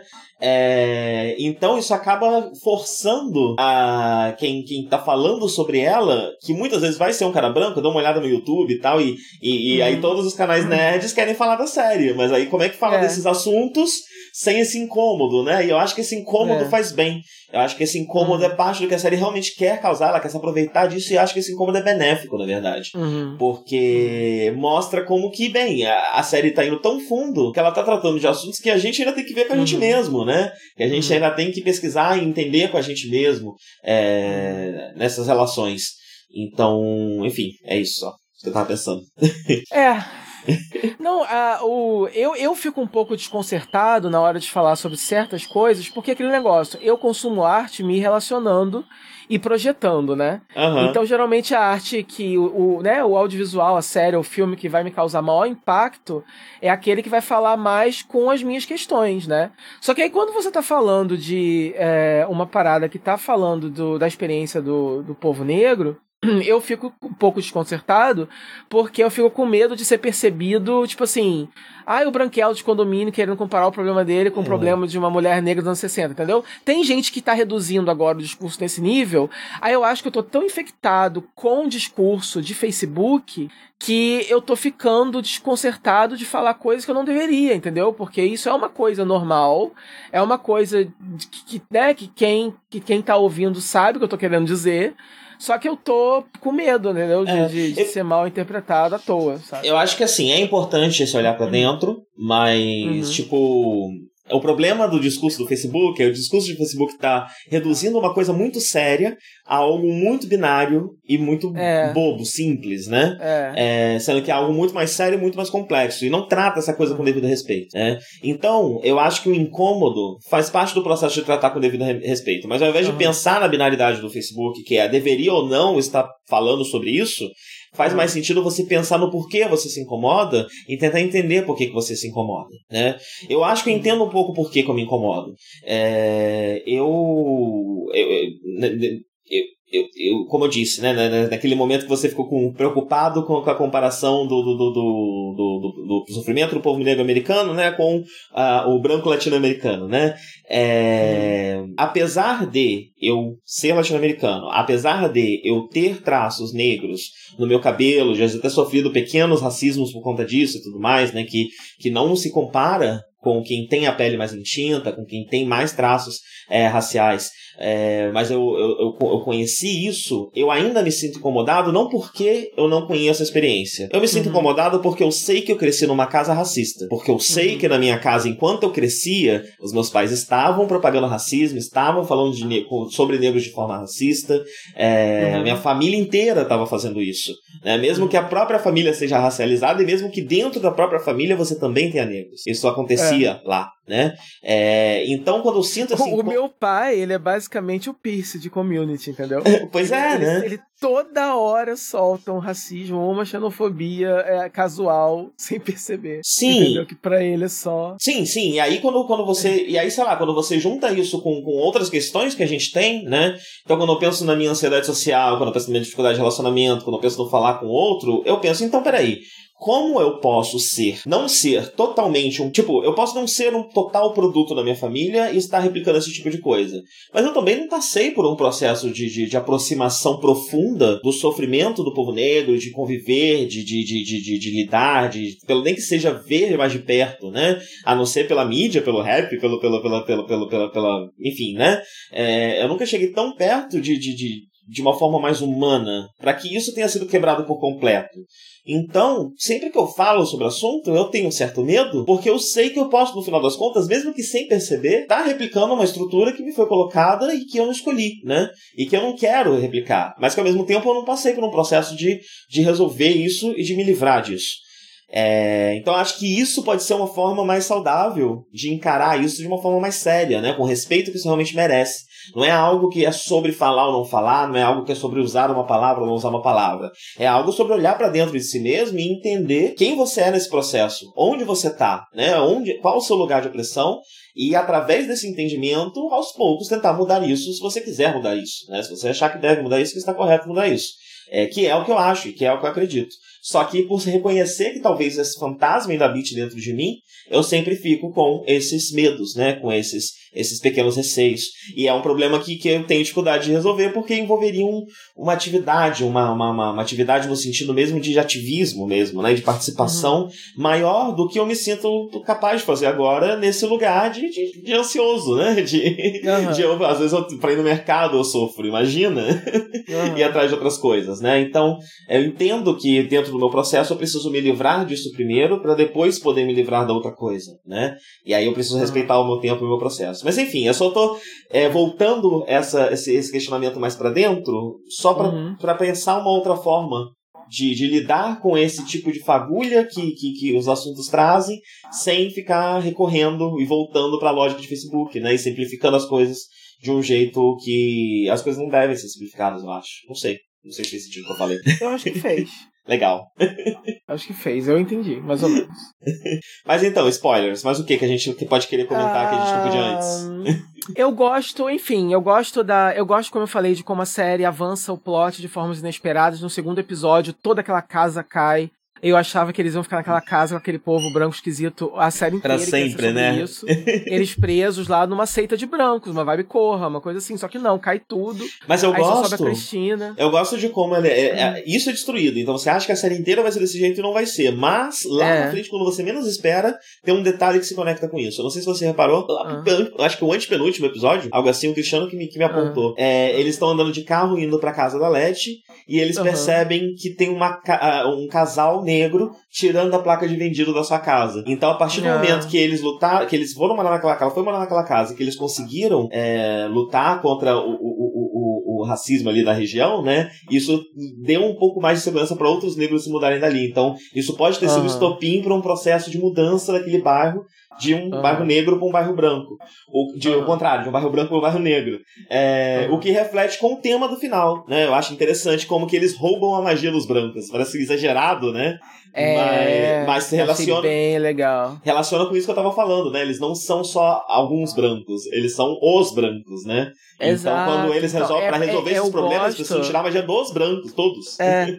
eu gosto dessa, dessa abordagem, assim, sem, sabe, unapologetic, sabe? Tipo, sem, sem vergonha mesmo de ser uma parada de, de colocar realmente o negro no protagonismo e colocar o branco no extremo, né, antagonismo mesmo, sabe? Sem, sem medo de, de ir lá, entendeu? De chegar nesse extremo porque os outros extremos já foram chegados e estão sempre sendo chegados o tempo todo, entendeu? Então é importante ter isso porque te causa um. Entendeu? Te causa um eita, sabe? Sim, e que mas, deixa bem mas, claro o que a própria série tá fazendo, né? Porque ela também tá Exato, tá roubando a magia dos brancos. Ela Quando dá... ela pega é... esse, esse, fantástico e pega pro é... negro, o que tá acontecendo é isso, né? É. Então vamos reaver isso que vocês criaram. E, e assim, e isso não é, é, forçado nem brega, porque tá de acordo com a, o tom da série. A série ela é pulp, ela é cartunesca, ela é uma, uma aventura, ela é, enfim, o que ela precisa ser, é, né, dentro desse, de, todos, esses gêneros. Então, combina com o tom da série, né, como, por exemplo, a menina no final é, com um braço mecanizado e tal, matando. Quer dizer, é super aleatório aquilo, né? Uhum. A série é cheia de momentos what the fuck, né? É, eu também não assim... gosto muito, né? Porque se a gente nunca mais vê essa personagem, o que exatamente aconteceu com ela, né? Tem todo um desenvolvimento, um arco ali pra é ela. Cagado. Que... Não, é não, esquisito, eu, tô, né? Eu tô, eu, tô, falando, eu tô falando do momento em da si. imagem, né? Só daquele momento. É, né? É, uhum. é, né? Exato. Assim, o fato daquele ser o final da personagem é uma merda. Uhum. Mas a cena em si é bem feita e legal, né? E você não espera que a Cristina vai morrer desse jeito e tal. É... Eu gosto muito do episódio da, da, da Coreia, que é falado todo em coreano. É tipo um. É tipo um sample do que a série talvez seja é, se continuar de acordo com o que a Misha Green quer. Uhum. Que é focar em diferentes povos. Porque essa, essa sé, esse episódio da, da Coreia, ela é da perspectiva dos coreanos, né? Ela não é da perspectiva. Apesar de o Atticus, que é o protagonista da série, tá no exército lá, o episódio não é da perspectiva dele, né? Ele é, ele é todo falado em, coreano e ele é da perspectiva dos coreanos, mostrando a opressão que eles estão sofrendo ali e tal. E, e então eu acho que se a série continuar, né, abordando outros segmentos, vai ser mais ou menos assim. É, enfim, esse episódio é bem legal também. Eu gosto muito da da Hipólita também, do arco dela, apesar de também de terminar meio meio, meio aberto. Sim, sim. É, ela volta de uma forma. Assim, o, o, o que acontece muito mais pro final da série que me incomoda um pouco é que toda a magia e todo o sci-fi, tudo começa a acontecer muito de forma. Assim, a série quer ser tão simbólica e tão metafórica e tão assim, fantasia, que aí, para mim, mas isso eu acho que talvez seja uma coisa de gosto pessoal, não sei. É, essa, essa coisa de cada hora a magia ou a ciência faz é, umas coisas aleatórias que precisam ser feitas pro plot andar, entendeu? Mas aí rola umas certas contradições, sabe? Por exemplo, a Hipólita volta, não, ninguém nem se espanta tanto, sabe? Tipo, eles não perdem muito tempo com isso. É, no final, todo aquele feitiço é muito aleatório, assim, eu não entendi direito o que, que era o feitiço que a Cristina estava fazendo, uhum, o que, que exatamente, né? o que, que exatamente ela estava querendo fazer, eu não sei, para falar a verdade, o que, que a Let fez, eu não sei, como que ela tirou todo o poder de todos os brancos, que horas que você aprendeu isso, entendeu? Os tentáculos da, da coreana lá linkar, fazer o link entre o Áticos e a outra e tal, tipo, os tentáculos nem serviam para isso, que horas que eles passaram a funcionar. Sim, eles forçam uma barra para poder fazer todos os personagens fazerem pelo menos uma coisinha no final, né? É, Mas exato, se era para tratar né? eles de uma o, forma o tão episódio... rasa, era melhor nem aparecer, né? Deixava só mesmo o Atticus e a, o... e a Led acabou. É, não, tipo assim, o episódio da Hipólita, por exemplo, né? Eu gosto muito, né? Um dos meus favoritos visualmente, né? Da viagem no tempo, que ela viaja para várias épocas e aí é muito bonito, cada lugar que ela vai é muito bonito, e ele é muito metafórico e tem essa parada dessa mulher descobrindo, ela que sempre viveu, né, é, sob o papel de esposa e, e mãe, né, e ela era é, diminuída e colocada no lugar dela pelo marido, né, uma pessoa que ela amava, né, mas que aí esse episódio, ela, nesse episódio ela passa por esse processo de reconhecer, né, que apesar de amar e tal esse cara, ele fez ela desistir dos sonhos dela, né? Ele, ela queria viajar com ele, né? Ele fazia o guia, né? Ela queria fazer também. E ela era inteligente, talentosa para essas coisas, mas ele não achava que ela tinha que se meter com isso.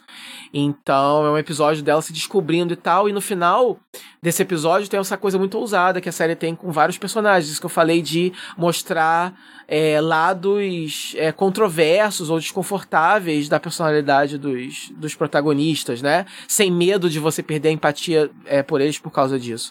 Porque na ficção, é, e eu não lembro porque tem um podcast oficial, um companion podcast, Lovecraft Country, é oficial da HBO, deve ter em português também, eu acho, que eles têm feito, mas eu ouvi o em inglês, que é uma das roteiristas da série falando sobre, com outra pessoa e tal, eu acho que foi nesse podcast que eu ouvi, que eles dizem que é, na ficção, uma mãe que resolve abandonar um filho por algum motivo, que, que é um pouco egoísta, que vai em busca de alguma coisa para si e, e, em detrimento do filho e tal, isso é muito demonizado e muito mal visto, né? Uhum. Mas que é uma experiência feminina legítima que pode e deve ser abordado, né? Sim. Então, assim, é o final da nesse final que ela escolhe no meio que é, é quando eu vi o episódio, eu entendi que ela tinha escolhido voltar para filha, actually. Não, né? mas no episódio é, mas ela seguinte, volta, né, no fim das contas. É isso que eu fiquei confuso. Mas demora um pouco. É, pois um é. Pouco, mas né? eu achei que ela só não. ou não ia voltar nunca mais, é. Ou enfim, é, é, toda essa situação muito complicada, porque envolve também com como o arco da Di, para mim, tá completamente aberto, né? Porque tem é, essa relação sim. complicada em que você tem é, dois problemas apresentados, onde um alimenta o outro e é difícil achar a solução para esse, pra, pra uhum. esse ciclo, né? É, uhum. que você tem a, a, a, essa, essa questão da mãe e ela e ela uh, aceitar porque, que ela assim, pode não querer ser mãe e querer ser outra coisa. Porque assim, a, a, a gente tá acostumado com a mulher, por exemplo, que de repente deixa um cara para poder, né, ir atrás do que ela quer e tal, não sei o que. Agora, no caso dela, ela escolheu abandonar a filha dela, que é uma criança. Uhum. Então, isso é uma coisa que traz um, uma, né, uma tridimensionalidade pra personagem, assim, corajosa, E uma né? filha que Porque tem um é abandono, heroína. uma filha que tem um abandono uhum. que tem a negligência como tema, né? Ela está constantemente é. sendo negligenciada pelos adultos. É. O tempo é. inteirinho as pessoas não estão dando atenção para ela, não ligam É. para ela, esperam que ela cresça sozinha, que ela se vire sozinha, que ela exista sozinha, né? É, então, assim, são dois problemas que um alimenta o outro, mas que os dois são válidos né? Então a série ela vai, ela chega numa profundidade tão grande que ela chega nesse ponto, né? E eu realmente não sei muito bem, né? Porque uh, e fico muito triste de como isso não teve uma resolução, porque eu queria que isso tivesse tido uma resolução tão é, cheia, né? Tão, tão preenchida como a do do, do Tic da Let, né? Que eu vou até comentar um pouquinho daqui a pouco. Mas uhum. você não vê, você não vê para onde a série vai. Então, uhum. ela termina parecendo que ela vai viver, continuar vivendo as aventuras dela e não vai voltar para a filha. Quando ela volta, ela fala que ela escolheu ser mãe, ela falou, né, eu escolhi ser mãe e vim parar aqui. Mas isso não dá também a certeza de que isso talvez seja temporário. Então, é. Quando a filha for adulta, ela volta para as aventuras. É. É, ela é. via, então, não sei, né? A gente também não descobre isso, né? É. Ao mesmo tempo que a filha culpa ela pelo abandono, e tá correta de culpar ela pelo uhum. abandono, já que ela também é negligenciada por absolutamente todo mundo, né? Uhum. É, e, e, já também falando também dessa estrutura da família, de como, no fim das contas, uma criança não deveria ser criada só por duas pessoas, e muito menos por uma só, que é o que realmente acontece, né? Pela mãe. Uhum. É, porque uma criança enfim, né? Ela precisa do auxílio de diversas pessoas, né? E a gente vê esse problema. Quando a mãe, a uhum. única responsável por essa criança, desaparece, Ninguém cuida hum. dela, ninguém assume é. a responsabilidade, ninguém nem identifica isso como um problema. É. Né? Então, também vem da forma como as crianças são criadas, da forma como as famílias se estruturam, né? E uhum. como essa forma imposta de viver, de certa forma, atravessa a experiência também oprimida e também negra, né? É... Só que a série não conclui isso, ela não, não termina esse assunto, né? E aí, no final das contas, a gente tem só ela esmagando o pescoço da Cristina. Não sei é. exatamente por que até agora. E a mãe faz é. um braço mecânico para ela, que é um negócio impossível, né? Então é. o problema é resolvido por um Deus Ex Machina só, ao invés de é. terminar de concluir esse assunto, né? que você começou a falar sobre. É. é. a mesma coisa que acontece com a Ruby, né? Então eu fiquei com muita essa impressão de que a série começa a falar de assuntos que ela simplesmente no final resolve não concluir, só cortar fora. E seria Exato. melhor ter deixado em aberto. E... É, e a. O. Como é que é o nome do, do pai do. George. Né? Com... Não, é George? É o Montrose. É o Montrose. George é o tio. É o pai de verdade, é, né? É. O pai, o... pai de sangue. Você vê isso. Você vê isso com o Montrose. Eu até gosto da história do Montrose. O Montrose, ele, ele, é o cara que tá no armário, ele é o cara que sofreu um abuso do pai e tal. Quando começa a mostrar que ele vai ser um gay no armário, eu fiquei preocupado. Eu falei, ai ah, meu Deus, vão usar isso só para poder ter desculpa para não mostrar ele pegando ninguém, né? Uhum. Mas eh, você tem um episódio que é mais focado nele, que é ele se descobrindo, que é ele indo lá numa, na, no, no, no no bar, na festa gay lá com, com o ficante dele. E um descobrimento tardio, ele... né? Eu acho uma história bonita, uma é, coisa que a gente não vê a tanto. Coisa dele um homem no, mais velho a coisa dele no... lidando com... Uhum. É, exato. E, e aí mostra, eu acho legal que puseram, ao invés, ao invés do, do, do parceiro romântico dele ser é, um cara heteronormativo e tal, que é o que geralmente acontece, né? Tiveram a coragem de mostrar alguém que é mais afeminado, que é, que é drag queen, que faz parte da cena queer da época. Aí você também pode mostrar um pouco de como era isso isso, né? Uhum. É, eu só achei que também, eu só achei que, assim, e é, e é, interessante, eu acho bonito a evolução, como no começo, por exemplo, ele não quer beijar na boca, né? Isso é muito real, né? Tem muitos homens que eles topam é, fazer tudo, mas eles não beijam na boca. Porque é como se fosse a última demonstração. É como se enquanto eu mantivesse o sexo mais animalesco possível, eu não tô me relacionando com o homem, eu tô só fudendo, foda-se, uhum. né? Eu tô só metendo meu pau em alguma coisa. Ou sendo metido, mas é foda-se. Não, não, isso não tá, não tá passando disso.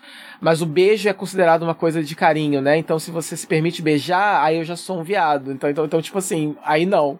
Então eu acho interessante essa evolução e eu acho bonito aquele episódio em que ele beija o cara, acho, na frente dos outros e tal.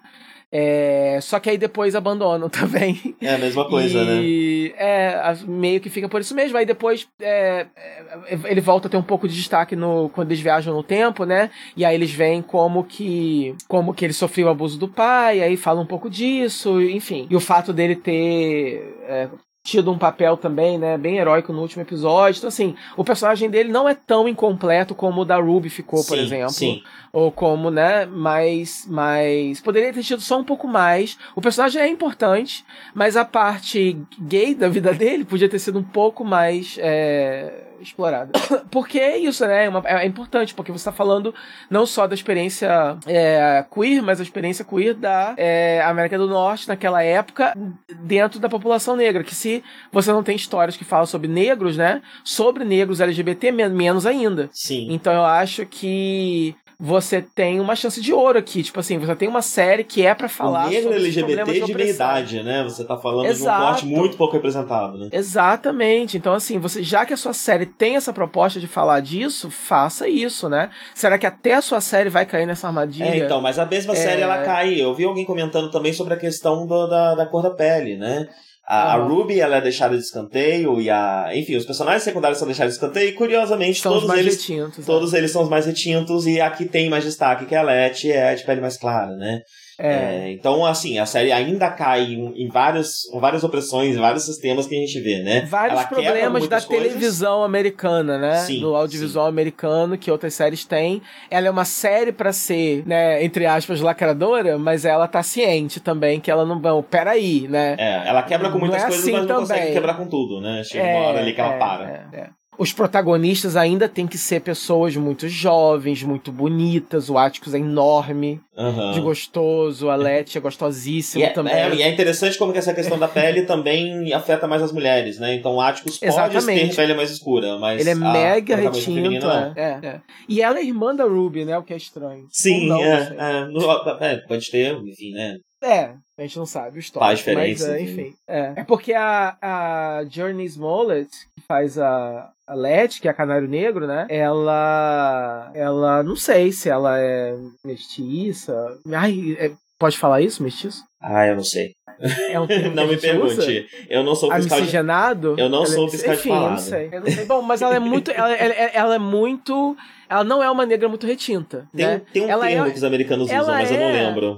Ela, o pai dela é judeu, com ancestrais Brasil- russos e poloneses, e a mãe é, afro-americana. Se bobear no Brasil, ela era até considerada branca, saca? Esse tipo de negro. é Dependendo, dependendo do lugar, sim, né? Dependendo É, do lugar entendeu? aqui do Brasil. Pode ser que, Então- não branca, mas talvez, enfim, né? é, É. Algo análogo, algo parecido. É. Enfim. Enquanto que a atriz da Ruby, como ela é mais retinta, dá a impressão que ela tem uma, né, uma linhagem um pouco mais, um pouco menos misturada. Sim, então, mas- é, é- mas aí eles nunca especificam exatamente qual é a situação, ou, ou- ou eu não lembro, né? Se elas têm os, os mesmos pais. É, mas mãe, assim, né? também não Então- precisa, né? Não é exatamente essa a questão. Independente de, de, de- de- disso, a, a cor da, da pele ainda é o que tá separando o destaque de uma do destaque da outra, né? Exatamente, exatamente. E também pelo fato de uma, por exemplo, ser uma mulher gorda e a, e a, e aqui a protagonista é uma mulher magra. Sim. É, mas mesmo assim, é, apesar do final da Ruby ser cagado, é, O episódio dela é ótimo, né? como- E isso com todos os personagens. Exatamente. A gente tá reclamando do que, são, que são feitos com os personagens fora dos episódios deles. Nos episódios É. dele, os assuntos são tratados com devido respeito, devido profundidade. Exatamente. É, só que muitos, e é muitos desses não se concluem, pro- né? a- e assim, isso, só a última. Eu tenho mais uma coisa pra problemática, falar assim, também. né?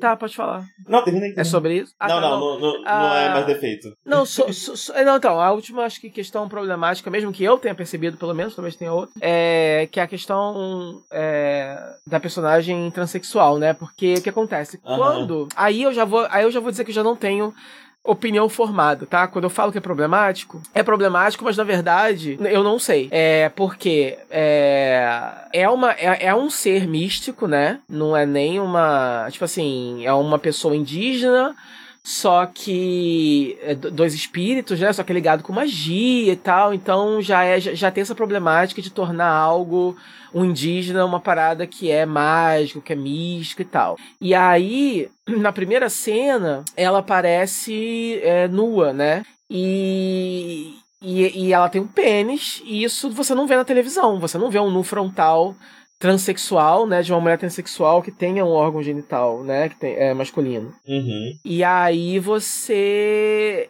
E aí, ao mesmo tempo que quando eu vi a princípio eu achei é, ousado e achei empoderador, eu não tô muito certo até que ponto isso é empoderador e até que ponto isso é usado pra, só pra deixar a, a personagem mais exótica, entendeu? De certa forma. Eu acho que o uso da personagem depois me responderia isso, né? Sim, e aí, como ela ela, morre. morre. duas cenas depois, aí você me desculpa, sério. Ficou só isso, vai- né? É, aí Ficou só isso. como, como que você vai me convencer que a sua intenção não foi é, transformar a transexualidade e a a etnia da personagem em algo exótico, né? Se você não deu tempo dessa personagem crescer, porque você apresentou dessa forma. Sim. E você e matou logo isso. depois. Sim. Então como é que eu vou saber? Eu nunca vou saber, entendeu? A questão dos dois espíritos, né, ela é muito complicada. É, ao mesmo É. tempo que, tipo, eu, eu acho muito perigoso esse discurso de, de, de tomar cuidado com a mistificação do indígena, porque ao mesmo tempo isso pode ser um convite a matar a cultura indígena, né?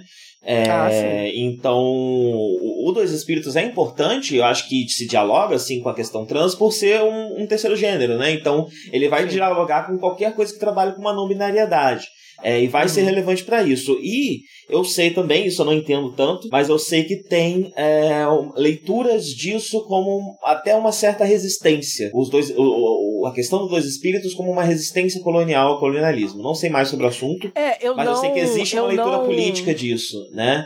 É, Eu, eu, eu, sei- eu sei que existe uma militância grande. tipo, é, eu, eu, eu não conhecia esse termo, dois espíritos. Eu fui conhecer, né, de todos os lugares. Eu fui conhecer em RuPaul's Drag Race.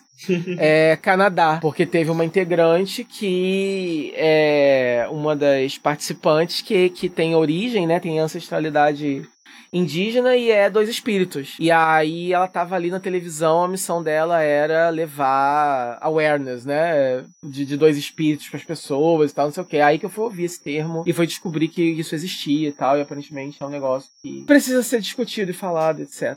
Também aham. precisa da sua devida representação. É, então, então, é... e eu acho importante, né, porque é a, a existência de outros gêneros em culturas mais antigas do que a cultura europeia forçada no mundo inteiro, né, é, mostra como isso realmente é uma questão humana, comum, cotidiana e natural, né. É... No hinduísmo também tem um terceiro sexo. É, pois é, muitas culturas têm, né? Terceiro ou até mais de três, né? É... Aham. Então, eh, eu acho muito relevante por causa disso. Eu acho que tem uma potência política muito forte por conta disso. Porém, quando a série apresenta a personagem e mata ela no segundo seguinte, né? No mesmo episódio seguinte, Exatamente. foi chocante pra mim. Chocante. Eu achei também, né? É. Que ia ser uma personagem. Não, foi no mesmo pra episódio. sempre. É a última cena é a última cena do episódio. é verdade, é isso. É. E quem mata é o Montrose, e isso gera zero consequências no episódio. No episódio seguinte, eles já não estão mais falando disso. Sim, é só pra eliminar. Se isso pelo. acabou, exato, exato, exato. Então, assim. É, é só, foi só pelo valor de choque, entendeu? É porque a motivação do personagem é ele não quer aquela pessoa viva, porque ele não quer que o, que o Atticus continue explorando essa parada de magia. Então eu vou matar essa pessoa aqui. Faz sentido narrativo? Faz.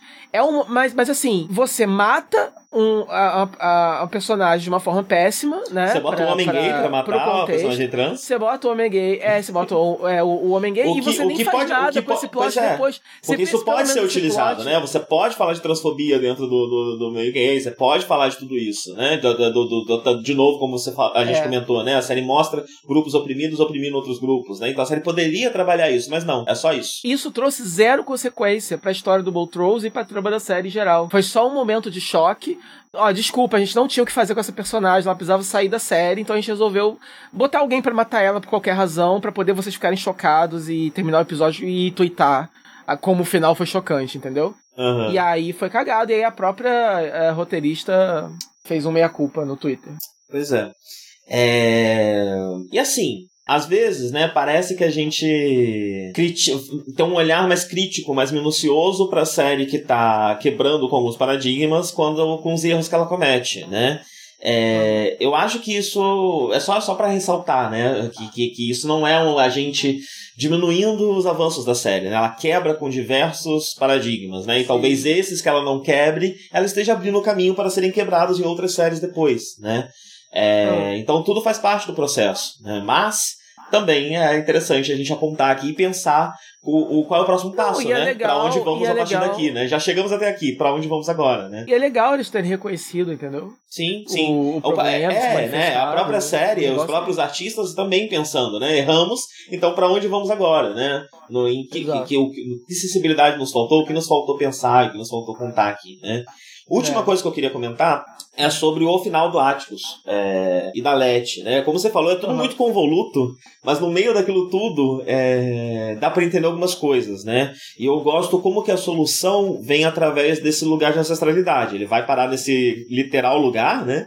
é, onde todos os ancestrais deles estão vivendo é, e lá eles passam por, um, por esse treinamento mágico intensivo, né? Quase a sala do templo do Dragon Ball Z.